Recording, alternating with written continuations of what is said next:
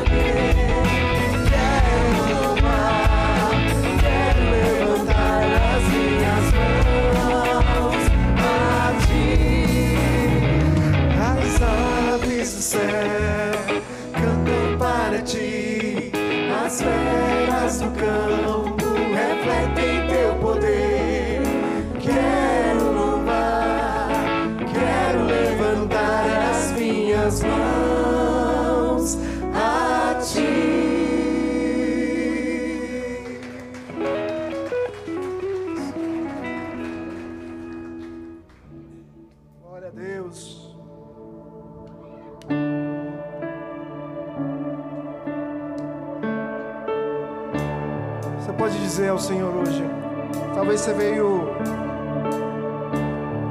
ainda com as preocupações do amanhã, da semana, mas essas preocupações só fazem a gente não aproveitar o momento que temos aqui de adorar e exaltar o nosso Deus. O nosso Deus está presente aqui neste lugar, você sabia disso? Ele está aqui neste lugar. Então você tem a oportunidade agora de expressar e se entregar diante da presença do Senhor, de adorá-lo em espírito e em verdade, de dizer a Ele o quanto Ele é importante para você, dizer a Ele para que que você veio aqui nessa noite. Cultua o Senhor, entoie a Ele um novo cântico nessa noite, mas não saia daqui sem adorar e exaltar o nome do Senhor. Não deixe que nenhuma preocupação tire esse momento esse momento entre você e o Senhor, entre nós como igreja e o Senhor, amém?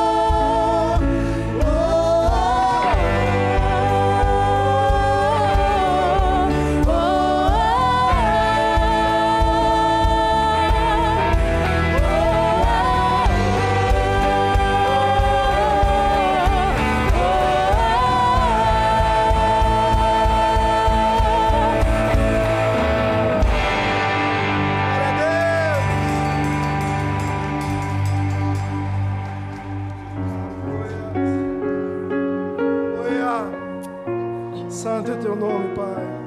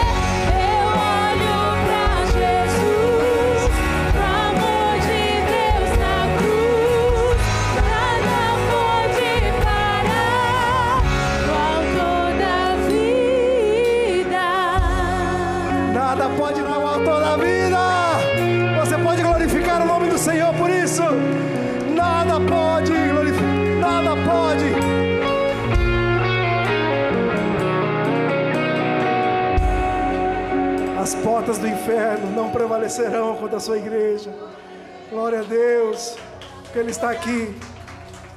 Então não importa, não importa a situação. Simplesmente louve, louve, adore ao Senhor. Amém? Simplesmente louve, simplesmente ergue a tua voz. Assim como os filhos do Senhor fizeram na, ao redor de Jericó.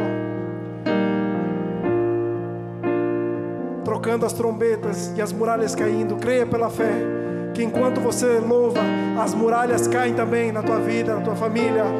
Em nome de Jesus, amém.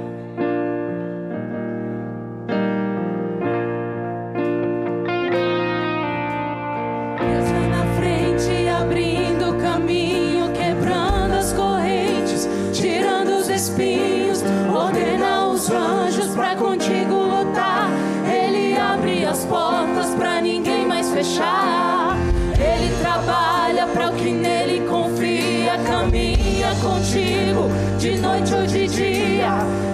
Suas mãos, sua bênção.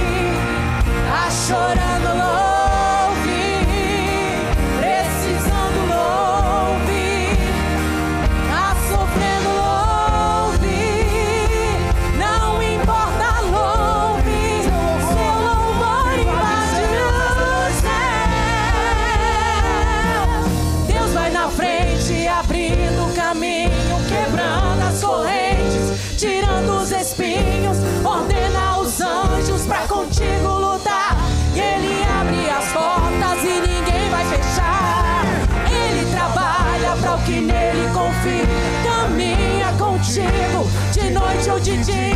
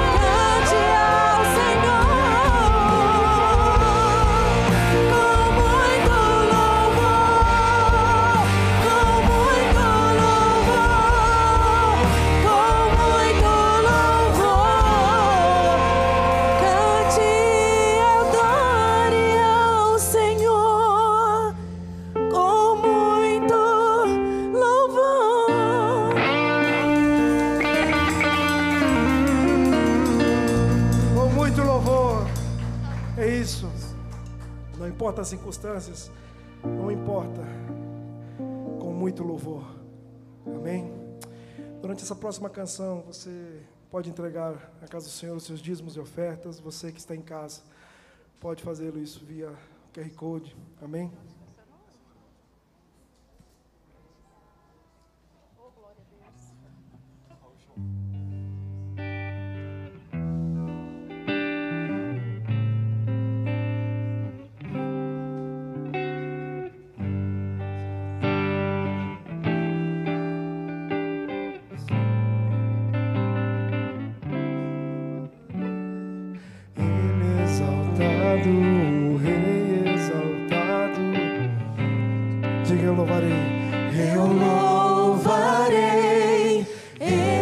Exaltado, para sempre exaltado seu nome.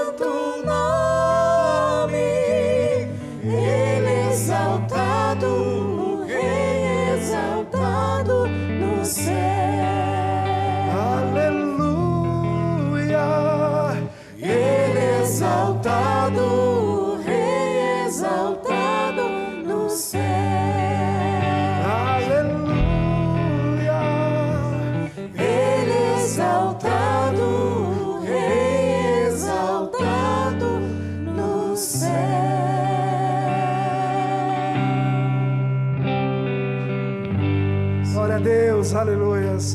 Nós te exaltamos, Pai, glorificamos o teu santo nome nesta noite. Entregamos a Ti o nosso louvor, Pai, a nossa adoração, a nossa oferta hoje também, Senhor. Que tudo seja para a honra e para a glória do teu santo nome, Pai. Amém. Glória a Deus. Pode se assentar, meu irmão.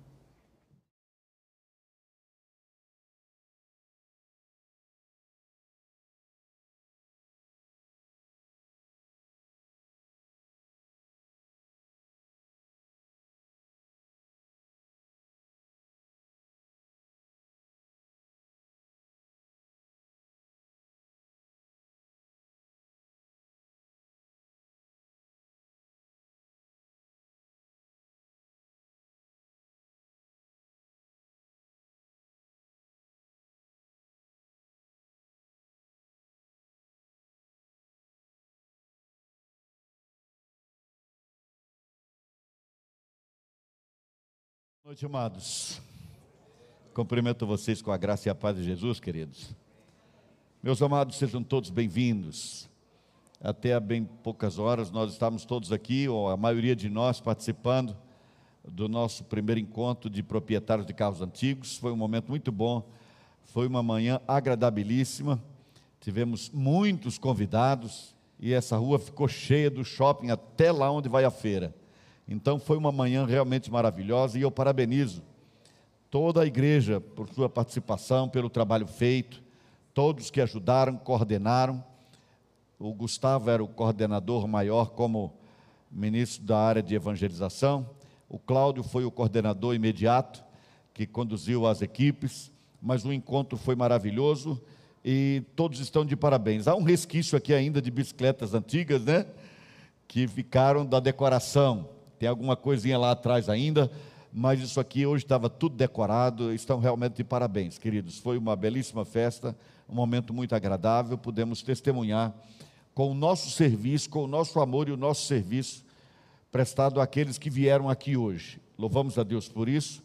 Já temos contato de pessoas que participaram, que, que nos procuraram para dizer como foram abençoadas, como ficaram felizes de ter participado. Graças a Deus. Eu acredito que essa é uma das razões de algumas ausências hoje à noite, não é, queridos? Porque tinha gente arrumando isso aqui até há pouquinho. Mas nesse momento nós vamos orar pelas crianças para que elas possam sair e ir com as suas professoras, tá bem? Vamos orar? Vamos orar? Deus maravilhoso e santo, a Ti a honra e a glória. Obrigado por esse momento, por essa noite, por esse culto, pela vida preciosíssima de cada pessoa que o Senhor trouxe aqui. Deus agora abençoa essas crianças abençoa aquelas que vão ministrar na vida delas. Seja um momento singular na vida de cada uma delas, que haja crescimento, edificação, renovo, nascimento de nova vida em Cristo. E assim o teu nome seja honrado e glorificado. Em nome de Jesus. Amém. As crianças então podem ir, queridos, desculpem. Eu devia ter feito isso logo no início. Dou as boas-vindas ao pastor Ivan e à esposa, é isso, querido? Muito bem, sejam bem-vindos, amados. Pastor Ivan é um amigo de muitos anos, conheço o pastor Ivan, que é ministro da Igreja Presbiteriana do Brasil, há pelo menos, eu acho que uns 35 anos. Curiosamente, você olha para ele vai ver que eu vivi menos, mas ele já foi ovelha do meu pastoreio, lá em Taguatinga, quando eu estava começando, acho que com 22 anos, 21, 22 anos. Tem muito tempo. Sejam bem-vindos, queridos. Deus abençoe vocês aqui. E pelo que eu vi ali fora, você já está convidado para um passeio de moto com a gente um dia desse. Tem um, temos um clube aqui que volta e meia a gente sai por aí para tomar café no Rota 60, almoçar em, em Perinópolis, em outros lugares, já está convidado. Tá certo, meu caro? E nesse próximo mês, mercê de Deus, quem sabe, uma esticada mais longa até a Serra do Rio do Rasto. Meus amados, nós estamos fechando uma jornada, estamos no fim de uma caminhada de reflexões, de estudo, de mensagens no livro dos Atos dos Apóstolos. Algumas pessoas preferem chamar esse livro de Atos do Espírito Santo. Jesus Cristo disse que ele iria para o Pai, mas enviaria o Consolador e ele guiaria os seus discípulos a toda a verdade. E a primeira experiência da igreja sob a direção do Espírito Santo, no poder do Espírito Santo, aconteceu no primeiro século. Na realidade, nós temos aqui em Atos dos Apóstolos, é, temos compreendidos 30 anos, cerca de 30 anos. Quando a gente vai lendo, às vezes tem a impressão de que passou muito mais tempo, ou então a gente fica com a impressão equivocada também de que tudo aconteceu em poucos dias. Não. Aqui nós temos 30 anos de história da igreja. Então, quando você vê, por exemplo, algo maravilhoso acontecendo, sendo relatado, um milagre, você pensa assim: na igreja primitiva, eles viam milagres todos os dias, mas não era assim. Alguns milagres estão relatados aqui. Sabe, os milagres aqui acontecem, queridos, como aquela fotografia. Sabe, você tem aquele momento festivo na sua casa e marca aquele momento. E depois tem a história entre esta fotografia e aquela outra daqui a três, quatro, cinco anos. Então, uma nova festa, uma nova foto. Mas entre as duas fotos tem toda uma história, uma jornada de lutas, de enfrentamentos, de dificuldades e de vitórias. Por isso, uma nova foto de vitória também foi tirada. Porque nenhuma guerra vai durar para sempre. Nenhum problema que nós tenhamos a enfrentar na nossa caminhada com Jesus, queridos, será tão forte, tão poderoso que dure para sempre. não é apenas um trocadilho, mas é um versículo bíblico que diz que a noite pode durar a noite, aliás, desculpe, a dor, o sofrimento, a dificuldade pode durar uma noite inteira. Mas a alegria vem quando a manhã chegar. E é interessante, queridos, que quando a gente está enfermo, o pior momento é a noite, né? O pior momento é a noite, é terrível. Mas o melhor que a gente deve fazer é colocar no coração de que a noite vai passar. E o gozo de Deus vai voltar a saltitar no nosso coração. E nós festejaremos, não importa o que esteja acontecendo. Está bem, queridos? Atos capítulo 28 é o último capítulo. Enquanto você encontra Atos 28, é o seguinte, queridos, nós estamos com uma pessoa de meia idade precisando ser discipulada, precisando de alguém que caminhe com ela, que esteja ao lado dela. Se alguém estiver aqui hoje à noite, com disposição no coração e sentir o toque de Deus, Espírito Santo, para acompanhar esta pessoa, por favor, me procure após o culto. Nós precisamos de alguém para ajudar essa pessoa o quanto antes, está bem? Meus queridos, antes de começarmos, nós vamos orar. E por que nós oramos sempre que vamos estudar, ah, estudar a palavra de Deus? Porque, queridos, assim como você, eu também sou muito limitado. Todos nós o somos. É, não é tão simples a gente ir, ir lá buscar realmente o significado daquilo que está escrito. O que Deus quis dizer original, originalmente e qual é o sentido disso para nós hoje, como aplicar isso. Aqueles que gostam de ler já devem ter passado por aquele momento em que a gente pensa assim: se eu pudesse conversar com o autor, eu perguntaria para ele o que ele quis dizer. Então é por isso que a gente ora, porque vai ler o livro que Deus revelou. Então a gente ora para que ele que escreveu nos explique. Não é? Ele pode usar tanto os meus lábios quanto o seu. Pode usar qualquer um de nós aqui. Hoje à noite eu espero que ele use os meus mas num outro domingo, num outro dia, Deus pode usar os seus lábios para trazer um entendimento daquilo que Ele quis revelar. Por isso nós vamos orar, está bem? Vamos falar com o Pai. Deus maravilhoso e santo. Honra e glória, louvor, adoração, culto, sejam sempre ao Senhor. Meu Deus, a tua santidade, a tua beleza, a tua glória, a tua majestade, a tua soberania, o teu amor indescritível, a tua graça que também não sabemos explicar. Quem o Senhor é, o que o Senhor fez, o que o Senhor faz, a obra realizada pelo Senhor por meio do teu filho na cruz do Calvário, tudo que o Senhor tem feito na nossa vida, as muitíssimas maneiras maravilhosas de sinalizar o teu amor e o teu cuidado por cada um de nós, tudo isso, Pai, é muito para que nós possamos reduzir em palavras. Por isso, mais uma vez, que esse culto seja recebido pelo Senhor como uma, adoração sincera, verdadeira, uma gratidão honesta do nosso coração para com o Senhor. Não fosse a tua misericórdia, nós nem estaríamos aqui. Mas o Senhor é bom, o Senhor nos restaura, o Senhor nos busca quando estamos em dificuldade grande demais, quando a pedra é alta demais para nós, o Senhor mesmo nos coloca acima dela, bendito seja o teu nome. Deus, quando não sabemos mais o que fazer, o Senhor nos toma, nos põe entre o céu e a terra e nos faz andar altaneiramente, olhar para os problemas, para as lutas, para os enfrentamentos de cima para baixo, na tua presença, Senhor, sob o teu olhar, sob a tua destra, na graça do Senhor e na unção do teu espírito, nós teremos cada vez mais disposição para arrostar as lutas que estiverem à nossa frente. Mas para isso, Pai, precisamos ser alimentados, fortalecidos, e por isso queremos ouvir a tua voz. Meu Deus, nesta noite, o Senhor que perscruta e conhece cada coração, em nome de Jesus, toma uma palavra aqui e outra ali, Pai para falar ao coração de cada um de nós. Queremos sair daqui edificados, melhor preparados para o que teremos que enfrentar depois de estarmos além daquelas portas. Para que assim, Pai, a tua glória se manifeste em nós e por meio de nós, vendo as obras do Senhor na nossa vida, todos glorifiquem ao teu nome. É a minha oração sincera. No nome de Jesus, aleluia. Amém, Senhor. Amém, Pai. Estão em Atos 28. Amém, queridos. Enquanto eu estou lembrando, posso me esquecer, quero lembrar a todos que participaram do evento de hoje pela manhã, que no próximo domingo nós faremos uma exposição de fotos, etc., e vamos convidar aqui à frente os que participaram, tá bem? Meus amados, como eu disse há pouco, é o fim de uma jornada. Para nós de estudo, para o apóstolo Paulo, quase um final de jornada de vida. Depois que o apóstolo Paulo chegou em Roma, cerca de quatro anos depois, ele foi preso uma segunda e última vez e ele faleceu. Ele foi morto, foi executado.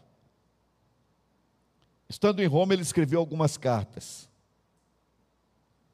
Mas esse final de jornada confirma aquilo que eu disse, confirma, digo, aquilo que eu disse semana passada, que o apóstolo Paulo estava na sua última viagem missionária, sua quarta viagem, agora financiada por Roma. E assim eles foram, depois daquele naufrágio terrível, eles finalmente chegaram à terra seca, e o texto começa dizendo assim: tem umas lições rápidas aqui. Uma vez em terra, verificamos que a ilha se chamava Malta. Os bárbaros trataram-nos com singular humanidade. Dá uma paradinha aqui, queridos. Olha, o Espírito Santo revelou o que devia ser escrito inspirou para que fosse comunicado com fidelidade. Mas ele não anulou a personalidade de cada autor. E aqui quem está escrevendo é o evangelista Lucas, escrevendo a um amigo. E ele termina por descortinar algo curioso, que evidencia que, se não existia mais, já tinha havido no seu coração um certo preconceito em relação aos que não falavam grego. Bárbaros eram chamados aqueles que não falavam a língua grega, especialmente o grego koiné, que era o grego comum, o grego que a grande e absoluta maioria das pessoas falavam. Então eles tomavam como bárbaros aqueles que não falavam aquela língua. E aí ele diz assim: os bárbaros trataram-nos com singular humanidade. Interessante isso, queridos. Ou seja, com uma humanidade que a gente não esperava, eles nos surpreenderam. Ele tinha uma expectativa eventualmente ruim, e ela foi o, o que aconteceu foi uma coisa boa. Isso aqui deixa para nós uma lição muito importante, queridos. Você conhece Jesus, você lê a palavra de Deus, você é alcançado pela graça, você nasce de novo, mas há um risco enorme de o um inimigo colocar no seu coração, no meu, no nosso coração, um preconceito em relação a todos que não tomaram a mesma decisão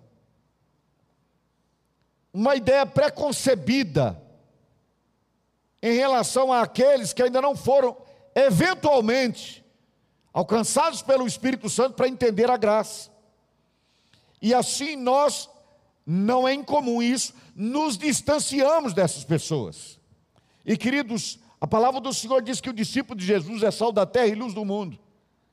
O sal só tem sentido se estiver fora do saleiro. Porque se o saleiro for bonito o suficiente para servir de enfeite, não precisa do sal.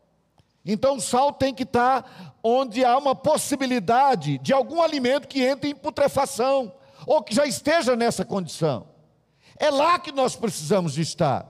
Mas o preconceito, a ideia preconcebida de relacionamento com essas pessoas, pode nos afastar delas. Eu fiquei muito feliz quando vi esse, vi esse templo lotado hoje pela manhã de expositores de carros antigos, alguns deles eventualmente tendo entrado numa igreja evangélica pela primeira vez, uma experiência cultural para eles. Alguns deles talvez esperando a hora que pudessem sair para fazer um churrasco, beber cerveja até crescer a barriga, não sei. Mas foi uma alegria vê-los aqui. Temos que tomar muito cuidado, queridos.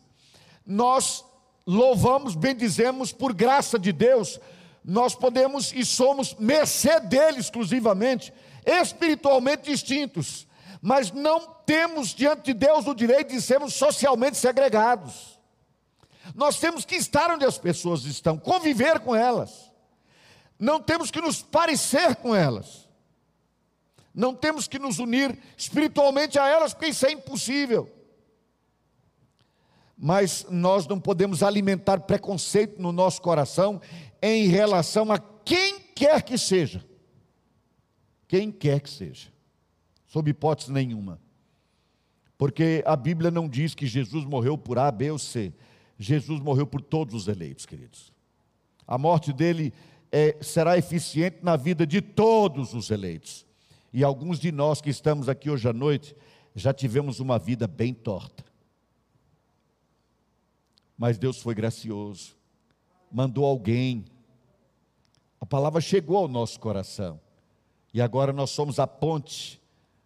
Para a glória de Jesus, nós somos a ponte para aquele coração que ainda precisa de Jesus. Mas se nós nos afastarmos, como é que a ponte será construída? O preconceito constrói muralhas, queridos. Mas o amor de Jesus constrói pontes na direção das pessoas. Eu percebo aqui um meio sinal de preconceito, mas que agora se desfaz, porque ele diz que nós fomos recebidos de forma muito humana, com singular humanidade, com carinho, com cuidado, com amor.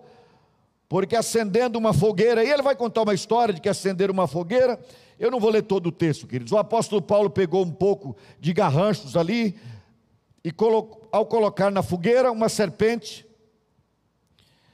se desprendeu do garrancho de, de, de madeira, de lenha, dos gravetos, e mordeu a mão dele, prendeu-lhe a mão. E quando eles viram a víbora pendurada na mão dele, eles concluíram o seguinte: este homem é efetivamente um assassino. Porque, liberto da fúria do mar, agora a justiça não deixa viver. Aqui eles personificam a justiça, entenda bem. É como eles tinham a Deus da justiça, e era esse o entendimento. Eles personificaram a justiça como se ela fosse uma deusa que agora não permite que ele viva. E na sequência eles ficam aguardando, porque ele não morreu de imediato, ele não caiu, então ficaram aguardando que ele começasse a inchar e morresse. Só que ao invés disso ele ficou bem, ficou muito bem. E logo na sequência, aqueles que concluíram que a sua vida realmente deveria ser tirada e ele estava evidenciando sem confissão ser um assassino, disseram que ele era um Deus. É curioso isso. É assassino, diz o final do versículo 4, porque salvo do mar, a justiça não deixa viver. Agora no versículo do 6 diz assim: diziam ser ele um Deus. Eu acredito que a fogueira não tinha apagado ainda quando eles mudaram de opinião. Os seres humanos são assim, queridos. Os seres humanos são assim. Virtudes incríveis. Virtudes como essa que, que espantou, que deixou perplexo o evangelista Lucas. Mas também as pessoas são dessa forma, especialmente quando levadas pela multidão. Vocês caminharam conosco e viram quantas vezes Paulo sofreu por causa da opinião da multidão. E o texto do, do, do, livro de Atos dos Apóstolos chega a dizer que houve situações, inclusive, que as pessoas nem sabiam, porque estavam aglutinadas e gritando. Elas nem tinham entendimento por que estavam lá. Por que você está gritando? Porque todo mundo está gritando. Numa hora todo mundo disse: Esse homem é assassino. Antes que a fogueira se apagasse, esse homem é Deus. Porque só um Deus pode ser picado por essa vírgula. Certamente, certamente, era um animal peçonhento. Eles conheciam, sabiam disso, mas não o afetou. Cumprimento daquilo que disse o Senhor Jesus a respeito dos pregadores do Evangelho. Não que cada vez que eh, eh, ele fosse picado, em qualquer circunstância, isso não o afetaria. Mas ele fez esse tipo de promessa que essas pessoas não seriam afetadas se fossem eventualmente picadas por alguma víbora, etc. Estava se cumprindo o que Jesus falou. O homem é assassino, não, o homem é Deus. Cuidado, querido. Cuidado com a multidão. Cuidado com a opinião da multidão. Lembre-se do que aconteceu quando Jesus foi assassinado. Jesus foi condenado à pena de morte injustamente. Injustamente mas a multidão gritava: crucifica, crucifica. Cuidado com a multidão. Pare, pense. Lembre-se, vou reprisar para vocês mais uma vez. Um discípulo de Jesus não faz ou deixa de fazer aquilo que os outros fazem ou deixa de fazer.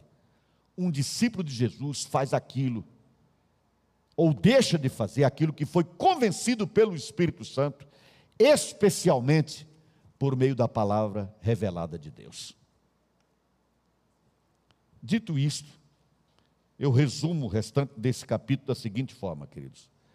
Paulo foi para aquela ilha, tinha um homem lá, um líder, um, um tipo de governador da ilha, chamado Públio. O pai dele estava doente. O apóstolo Paulo tinha sido levado para a casa dele, foi tratado eh, de uma forma especial. Ele foi instrumento de Deus, curou aquele doente, pai do governador, digamos assim. E por causa disso foram trazidos muitos outros enfermos. Se você tomar tempo para pegar no seu celular, no seu computador, alguma versão em grego da Bíblia, você vai perceber que não é difícil entender que Lucas também atuou como médico aqui. Ele também, a, a linguagem mostra isso. Não foi apenas que eles fizeram fila para serem curados pelo apóstolo Paulo, mas há uma atuação, no meu entendimento aqui também, de Lucas, que era médico. Mas o fato é que, em razão disso, eles foram recompensados. Eles trouxeram comidas, trouxeram muita coisa para eles, e eles então, chegada a hora, partiram na viagem, foram em direção a Roma, mas vocês vão ver depois, lendo em casa esse último capítulo, queridos, que na viagem para Roma, Paulo nem parecia mais ser um presidiário. Paulo não parecia mais estar preso. Veja, quando eles chegaram, por exemplo, versículo 12, em Siracusa, ficamos ali três dias. Depois, mais adiante, em Puteoli, quando eles chegaram, eles acharam um grupo de irmãos, é o que diz o final do 13 e início do 14, que nos rogaram ficássemos com eles sete dias. Percebe por que eu chamo essa de uma viagem missionária, queridos? Não é mais a viagem de um prisioneiro, é um pregador do Evangelho, três dias aqui, sete dias acolá, reunião com os irmãos, orando, curando, sendo instrumento nas mãos de Deus. Porque o Império Romano até podia pensar, concluir, que Paulo era um prisioneiro de César efetivamente, mas como eu disse semana passada, Paulo era um prisioneiro de Cristo, queridos. Era um pregador do Evangelho. E quando ele estava mais próximo, cerca de 50, 70 quilômetros de Roma, versículo 15, você vai ver isso. Tendo ali os irmãos ouvido notícias nossas, vieram ao nosso encontro até a praça de Ápio e a Três Vendas, que ficava ali 50, 70 quilômetros da cidade de Roma e Paulo deu graças a Deus, chegou em Roma. Chegando em Roma, o que, que ele fez, queridos? Vejam como ele agora não parecia definitivamente mais um presidiário. Ele alugou uma casa. Vocês se lembram, nós dissemos várias vezes que ele era um empresário na área de tendas. Por que eu digo que ele era um empresário? Porque comprando e vendendo uma tenda ou outra, ele não conseguiria sustentar todo esse ministério. Andar com todos aqueles amigos, viagens internacionais de navio. Mas ele sustentava sozinho, porque ele gloriou-se disso um dia disso um dia e disse que essa, essa glória ninguém tiraria dele antes que ele morresse. O fato de ter se autossustentado e sustentado aqueles que andavam com ele. Chegando lá, então, ele alugou uma casa, uma casa confortável. Porque muita gente ia à casa dele, eu não estou lendo por causa do tempo, muita gente ia à casa dele e lá ele ministrava o evangelho para elas, pregando durante horas, como era próprio do apóstolo Paulo. Os judeus disseram: Nós queremos ouvir o que você tem para dizer o que você pensa. Que disseram: Nós já ouvimos a respeito dessa seita, aqui está a palavra heresia. Nós já ouvimos a respeito dessa heresia aí, mas nós queremos saber o que você pensa, Paulo. E Paulo então disse para eles o que ele dizia para todo lugar que ia, falou-lhes do reino de Deus, de Jesus, da esperança de Israel que estava em Cristo. Ok, à altura do versículo 23, então, Paulo já está em Roma, só lendo rapidamente havendo ele marcado um dia, vieram em grande número ao encontro de Paulo na sua própria residência. Muita gente na casa, casa grande. Então, desde a manhã até a tarde, lhes fez uma exposição em testemunho do reino de Deus, procurando persuadi-los a respeito de quem? De Jesus, tanto pela lei de Moisés como pelos profetas. Aqui eu vou abrir aspas um pouquinho para dizer o seguinte, queridos. Por que, que toda vez que Paulo tinha oportunidade, ele falava de Jesus? Há mais de um motivo para isso, mas eu quero agora, a priori, mencionar um. Paulo era um homem cheio do Espírito Santo, queridos. Se você quer distinguir uma pessoa cheia do Espírito Santo, observe o quanto ela fala de Jesus. Isso é uma teologia básica. Jesus Cristo disse que veio para glorificar o Pai. e o Espírito Santo, quando viesse, o glorificaria. Jesus glorifica o Pai, o Filho o Espírito glorifica o Filho. Quem está cheio do Espírito Santo glorifica Jesus. Paulo era um homem cheio do Espírito Santo. Então Jesus estava nos lábios dele o tempo todo. É como uma água que transborda. Jesus mesmo chegou a dizer isso, está registrado por, pelo evangelista João no capítulo 7. Que aqueles que creem nele, como diziam as escrituras do seu interior, fluiriam rios de água viva. A água viva é Jesus. Ninguém consegue reter para sempre sequer um filete d'água, quanto mais rios de água viva. Então, quando você está cheio do Espírito Santo, você transborda Jesus. Há um equívoco daqueles que querem fazer crer que estar cheio do Espírito Santo significa, sobretudo, manifestar dons espirituais. Também é uma evidência da presença do Espírito Santo, mas eu consideraria, consideraria uma das menores, porque geralmente não é incomum que o dom dado pelo Espírito Santo termine por de alguma forma glorificar a pessoa mas quem transborda Jesus glorifica Jesus, queridos, o tempo todo. Esse é o verdadeiro enchimento que nós devemos buscar. Queremos estar tão cheios do Espírito Santo que falar de Jesus seja natural para nós como respirar. O apóstolo Paulo pregou, continuou pregando, deu uma palavra dura aos judeus quando resistiram à palavra dele. Ele reconhece que Isaías foi, era um livro revelado, inspirado por Deus. Você pode continuar lendo em casa, você vai descobrir o que eu estou falando agora. E depois ele, versículo 28, diz assim: Tomai, pois, conhecimento de que essa salvação de Deus foi enviada aos gentios, e eles a ouvirão. Está falando de você, está falando de mim, de todos nós. E aí, caminhando para o fim, diz: Pois por dois anos permaneceu Paulo na sua própria casa, que é lugar onde recebia todos que o procuravam pregando o reino de Deus e com toda a intrepidez, sem impedimento algum, ensinava as coisas referentes ao Senhor Jesus Cristo. Aleluia. O sonho foi atendido. Ele queria estar em Roma, pregar o evangelho em Roma, e foi o que aconteceu. Mas, queridos, eu vou ler hoje à noite. Vou me referir. Espero sem cansar vocês. Não vou pregar tanto quanto pregava Paulo. Mas eu gostaria que você tivesse uma visão de como estava a vida dele nessa reta final, nesses últimos anos do seu ministério, da sua vida, enfim. Agora, como preso, um presidiário lá em Roma, ele era acompanhado diariamente por um guarda pretoriano. Guarda pretoriano, já disse, eram aqueles soldados, sobretudo, de sangue nobre, que vinham das conquistas romanas. Os povos anexados, eles escolhiam os de nobre nascimento, a maioria deles eram eh, inseridos na guarda pretoriana. E Paulo, todo dia, estava com alguém da guarda pretoriana pregando o evangelho, e é por isso que ele vai fazer depois aquela saudação final é, da, dos da casa de César. Mas vamos entender um pouco como era a vida, como era a alma, como era o coração desse guerreiro de Deus, desse instrumento de Deus, que chegou nessa reta final de forma tão gloriosa, a despeito de tudo aquilo que tinha passado, não obstante, inclusive, ter sido chicoteado mais de uma vez. Vá, por favor, para a segunda carta que o apóstolo Paulo escreveu a Timóteo. A segunda carta do apóstolo Paulo a Timóteo, no capítulo 4. Se você está começando a caminhar conosco agora, na minha Bíblia, pelo menos, está lá na altura da página 1699. Está no Novo Testamento, lá mais para o final. Se você está perto de alguém que não pode encontrar, por favor, ajude porque eu gostaria que em casa depois, ao longo da semana, você lesse novamente e pudesse meditar nesse texto. Timóteo. Isso, ajude aí, por favor. Gostaríamos que todos vocês tivessem acesso, para que depois em casa vocês pudessem voltar a analisar novamente. Segunda carta do apóstolo Paulo a Timóteo, no capítulo 4. Vamos esperar, sem problema. Não temos pressa, queridos.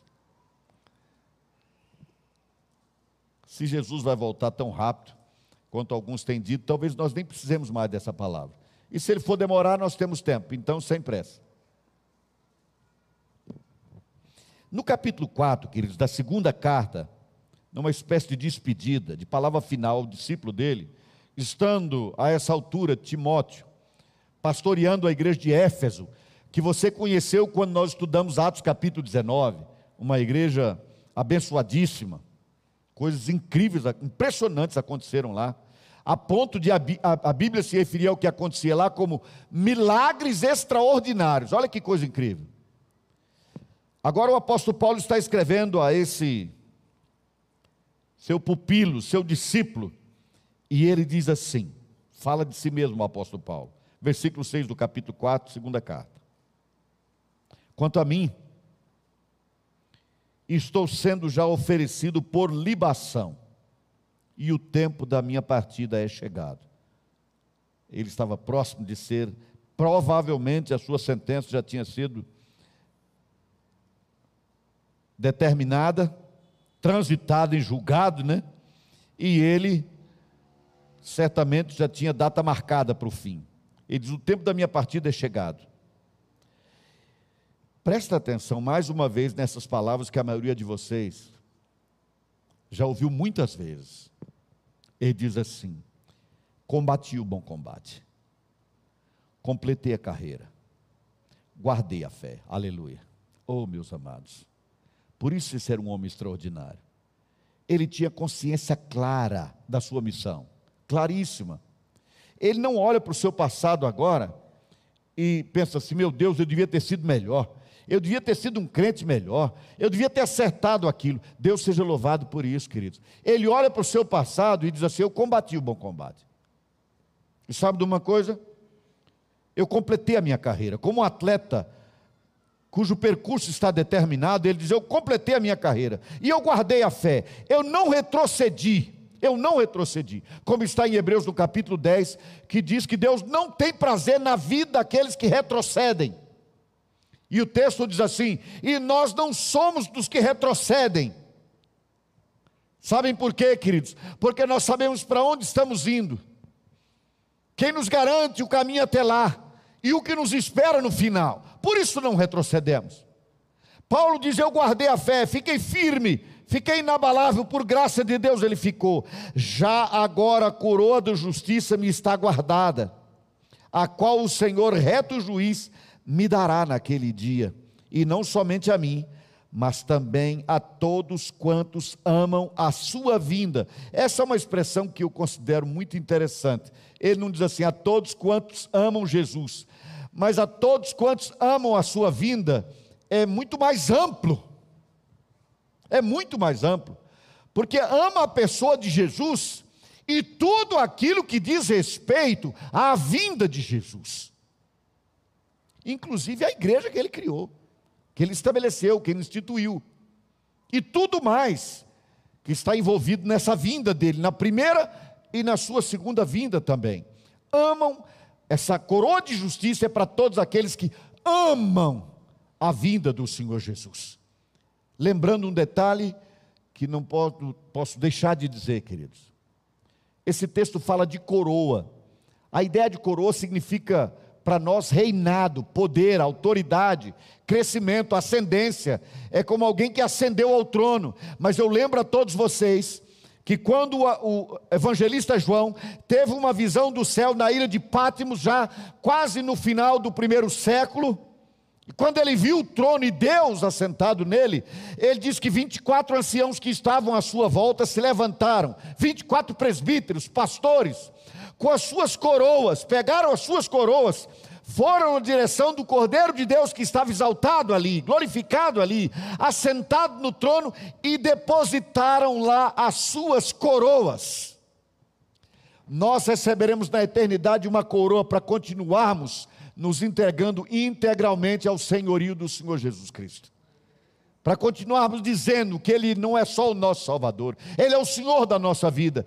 E se há algo na nossa vida nessa jornada até lá, queridos, que eventualmente os homens possam considerar como motivo de engrandecimento para cada um de nós, comecemos a fazê-lo agora, antes de chegarmos na, no além-túmulo, comecemos a fazê-lo agora depositando aos pés do Senhor em culto, em celebração, em libação sincera de vida na presença dEle, tudo aquilo que temos e somos de melhor para a glória de Jesus. E aqui, não estou nem pensando em dinheiro, não é desse tipo de pobreza que eu estou falando. porque eu estou falando sobretudo daquilo que o dinheiro não pode comprar. E o dinheiro é menor do que tudo aquilo que o dinheiro não pode pagar. Então ofereça a vida, o coração. Por isso Jesus diz assim: dá a César o que é de César, a Deus o que é de Deus. Para Deus você deu o imposto, aliás, para César você deu o imposto. Para Deus entregue o coração, entregue a vida. Agora, não depois. Não depois. Ele diz: a minha coroa está preparada. Jesus vai voltar, eu estarei com ele. E aí ele faz um apelo pessoal mostra que pode ser o guerreiro que for, o homem que for, a fortaleza espiritual que for, todos temos os pés na terra. E terra significa possibilidade de virar lodo, lama, se tornar-se um vaso, pode trincar, pode quebrar. E o apóstolo mostra aqui agora quem ele de fato era, como todos nós. Porque a gente olha para esses personagens, queridos, e fica com a impressão de que eles estão tão distantes de nós, que nem parecem humanos. Sabe de uma coisa, queridos? Eles eram como todos nós somos. Por isso eu mencionei os 30 anos. Milagres já aconteceram na vida de praticamente todos que estão aqui. Mas isso não é todo dia. Tinha dia que ele apanhava, no outro dia a roupa dele chegava numa casa e os demônios fugiam. Mas aqui ele diz assim: procura vir ter comigo depressa. Por quê, queridos? Porque agora o apóstolo Paulo era um homem carente, ele estava só.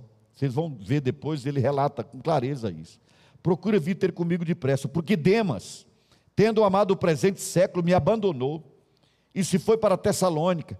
Crescente foi para Galácia, Tito para Dalmácia. Somente Lucas, o médico, está comigo. Aí olha o que ele diz, queridos. Toma contigo Marcos e traze-o, pois me é útil para o ministério. Irmãos, isso aqui é muito revelador. Na segunda viagem missionária do apóstolo Paulo, ele se recusou a levar Marcos. Porque na primeira viagem missionária, Marcos o abandonou. Ele disse: Não quero você nessa viagem. E eles tiveram que fazer dois grupos missionários, porque Paulo se recusou a viajar com Marcos, como colega de ministério. E agora, ele faz um apelo para que Timóteo traga Marcos. Olha que mudança, queridos. Deus permite, queridos, que até os, os heróis da fé sejam tão fracos quanto todos nós somos, para nunca nos esquecermos que cada pessoa pode ser um presente de Deus na nossa vida.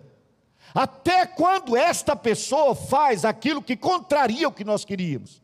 Pessoas que nos ferem, que nos machucam, que nos agridem voluntária ou involuntariamente mas essas pessoas são também instrumentos de Deus na nossa vida. O apóstolo Paulo reconheceu isso e diz: manda Marcos vir ter comigo. Eu quero estar com ele, eu preciso dele. Ele me é muito útil no ministério. Eu fico fascinado de, de vê-lo utilizar essa palavra útil para o ministério. Quanto a Tíquico, mandei-o até Éfeso. Eu estou no versículo 13 agora. Quando vieres, traze a capa que deixei em Troade, em casa de cá, bem como os livros, especialmente os pergaminhos. Sabe o que significa isso, queridos? Um homem só. Traz a capa, eu estou passando frio. Traz os pergaminhos, traga os livros, eu preciso deles. Paulo estava agora como um velho. Ele tinha tempo, mais tempo para ler agora. E ele pede os seus livros. Eu acho isso fantástico. Alexandre Latueiro causou-me muitos males o Senhor lhe dará a paga segundo as suas obras. Tu, guarda-te também dele, porque resistiu fortemente às nossas palavras. Depois de prevenir quanto a Alexandre, ele diz assim: presta atenção no que eu vou ler agora, querido. Isso aqui para mim é uma revelação da grandeza desse homem que para mim serve como paradigma, como referência, como exemplo. Eu gostaria de ter um coração assim o tempo todo, mas infelizmente é uma questão intermitente. Há momentos que o coração é assim e outros momentos que não. O texto diz assim: olha, na minha primeira defesa, ninguém foi a meu favor. Vocês já me ouviram ler esse texto, queridos, porque ele realmente me impressiona. O apóstolo Paulo, que eles tinha dado a sua vida. E agora ele precisa de alguém que esteja com ele em Roma na hora que ele vai defender-se. Eventualmente perante César, talvez não. Talvez perante outro tribunal. Porque ele ficou dois anos esperando por esse julgamento, mas os judeus mesmo disseram: olha, não chegou nenhuma acusação aqui para nós, não temos nada aqui dizer, nada para dizer em relação a Israel, nem a você. Mas ele diz assim, irmãos, todos, olha só, ninguém foi a meu favor, antes todos me abandonaram. Como pode ser isso? Final da vida, o homem está só, carente, precisando de amigos. Ninguém se levantou para estar com esse homem. Mas aí ele descortina um coração doce. Esse guerreiro de Deus, cujo coração era de açúcar, diz assim: que isto não lhe seja posto em conta. Aleluia. Sabe o que o apóstolo Paulo estava dizendo? Gente, todos me abandonaram. E ele deve ter imaginado assim: vão tomar conhecimento disso, vão ficar sabendo que me deixaram na mão. E antes que eles comecem a murmurar contra a igreja em Roma e contra os irmãos que estão lá, e tinha muito crente em Roma, vocês se lembram que ele foi recebido lá no em Apio e Três Pontes por vários irmãos. Já havia igrejas, não só em Roma, como nos arredores. Ninguém se apresentou para defendê-lo, para estar junto dele nessa hora. Certamente essas pessoas seriam amaldiçoadas por aqueles que tomassem conhecimento. Então ele diz assim: que isto não lhe seja posto em conta. Sabe o que significa isso? Eu entendo mais do que os mais novos podem entender, porque até no meu tempo já não existia tanto. No armazém onde fazia a compra, nem sempre tendo dinheiro para pagar, alguém dizia assim: pendura essa. Sabe o que significa? Tinha um preguinho lá na parede, ou um grampeador, então escrevia-se a conta e deixava pendurada lá até o momento devido, quando a pessoa pudesse ir pagar. Algumas dessas contas ficavam penduradas durante anos e talvez até o fim, até que ele desistisse. E o preguinho ia ficando pesado. Sabe de uma coisa, queridos?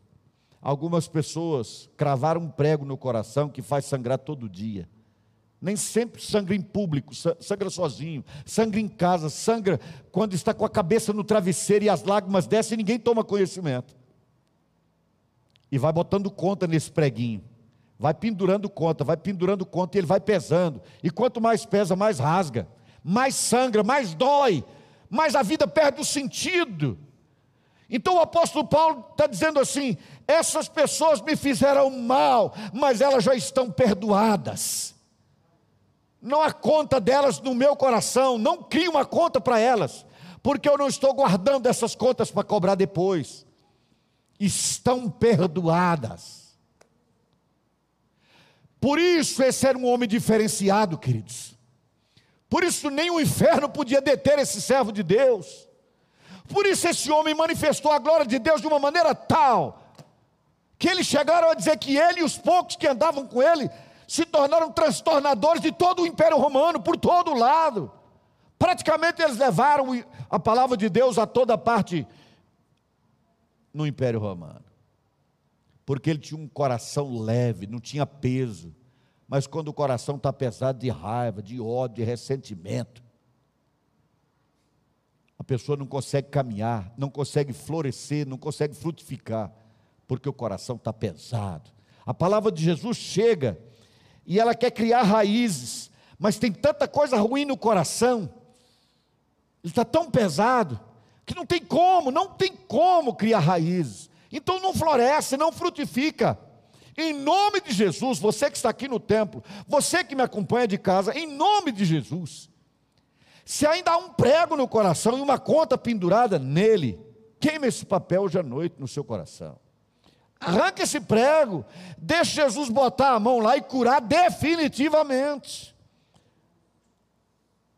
Eu sei que pode parecer um clichê, mas é verdade. O ódio mata sempre. Quando não mata o alvo, mata quem o tem no coração. Eu li isso e achei muito verdadeiro. Não carregue mais esse fardo no coração, querido. Em nome de Jesus, não faça isso. Não ponha isso na conta dos crentes de Roma, porque já estão perdoados. Esse é um outro aspecto. Agora vem, queridos, a outra razão pela qual esse homem não podia ser detido. Versículo 17. Todos me abandonaram, mas o Senhor me assistiu. Eu estou no versículo 17. O Senhor me assistiu.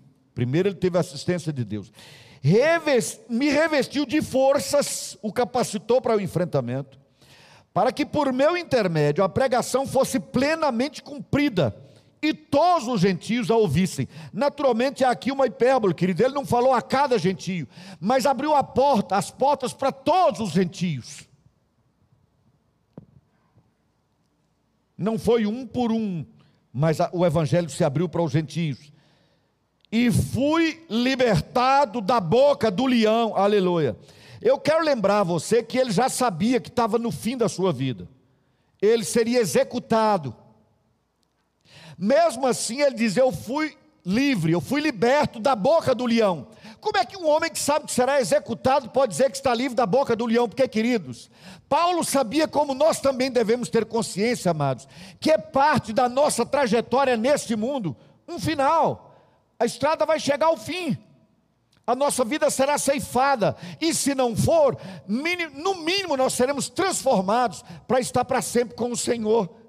Mas isso não significa que, pelo menos numa fração de tempo, mínima que fosse, a nossa vida estaria à mercê do inferno. Porque quem nos livra da boca do leão é o próprio Deus. Ele diz: Todos me abandonaram, Deus não me abandonou. E o Senhor me livrou da boca do leão. E agora ele continua, não posso tomar muito tempo aqui, senão a gente perde a riqueza do que vem na sequência, querido. Fui libertado da boca do, Sião, do, do, do leão, digo. O Senhor me livrará também de toda obra maligna, aleluia, e me levará salvo para o seu reino celestial, glória a Deus. A Ele glória pelos séculos dos séculos. Amém. É assim que ele finaliza a sua palavra ao seu amigo, ao seu discípulo, pastor, jovem pastor Timóteo. Então, quem é esse homem, queridos? Um homem cheio do Espírito, um homem de coração limpo, coração leve, um homem que tinha consciência clara da sua missão, da razão pela qual ele estava nesse mundo, porque ele tinha sido alcançado por Jesus, porque houve aquele grande e maravilhoso encontro no caminho para Damasco, sua vida foi transformada. Ele entendeu isso, havia clareza de entendimento. Se você ainda tem dúvida de que isso era claro para ele, veja as quatro vezes em que ele se defendeu. Quando apresentado em diversos tribunais, para reis, governadores, nas suas defesas ele mostrava com clareza, ele sabia exatamente para quem estava nesse mundo. Qual era o propósito para o qual Deus o havia chamado? É muito importante entender isso, queridos ter clareza de entendimento a respeito disso. E com esse coração leve, com esta unção do Espírito Santo, com essa convicção claríssima de missão, e com uma certeza inarredável de que Deus era na vida dele uma vida, uma fortaleza, uma cidadela inexpugnável, que o diabo não conseguia acessar, não conseguia entrar, esse homem exerceu o seu ministério e ao final disso eu combati o bom combate eu completei a minha carreira. Eu guardei a fé. Vou receber a coroa em breve. E estarei para sempre com o Senhor como um salvo no seu reino celestial. Quando eu digo tudo isso, a gente pensa, que bênção foi a vida de Paulo. Então eu gostaria, nesse epílogo da nossa palavra e do estudo desse livro, querido, dizer para você o seguinte: Ponha o seu nome no lugar do nome do apóstolo Paulo. Porque o que Deus fez na vida dele, ele faz na sua. Você pode ser um instrumento que Deus quer utilizar muito mais do que você jamais imaginou. Jamais. Olhe para Jesus. Confie, acredite, apegue-se ao chamado de Deus. Caminhe nessa convicção que ninguém pode tirar Deixa o Espírito Santo acender no teu coração uma chama, queridos, uma chama do fogo de Deus, que não há água capaz de apagar. Pode ser que algum dia na sua vida já foi assim. E Deus pode fazer de novo e melhor. Pode voltar a ser o que era, mas pode ser melhor do que jamais foi. é preciso que você ponha o coração na presença dele para que ele faça isso. Amém, queridos? Que Deus nos ajude. E 30 anos de história se encerraram. Dois mil anos depois, aqui estamos nós, continuando essa história, continuando a história. E vai chegar o dia em que a sua história vai ser contada, a minha história vai ser contada. Nossa trajetória, nosso ministério, tudo estará diante de Deus. Houve um tempo que eu imaginei que se eu pudesse ser apenas uma nota de rodapé nessa história, eu já seria abençoado. Mas sabe de uma coisa? Deus tinha mais para mim, como tem mais para você. Deus não te quer como nota de rodapé nessa história. Você é personagem nessa história. Você que conheceu Jesus, que está nele. Sinta-se feliz, abençoado, privilegiado de fazer parte disso. Amém? Deus nos ajude.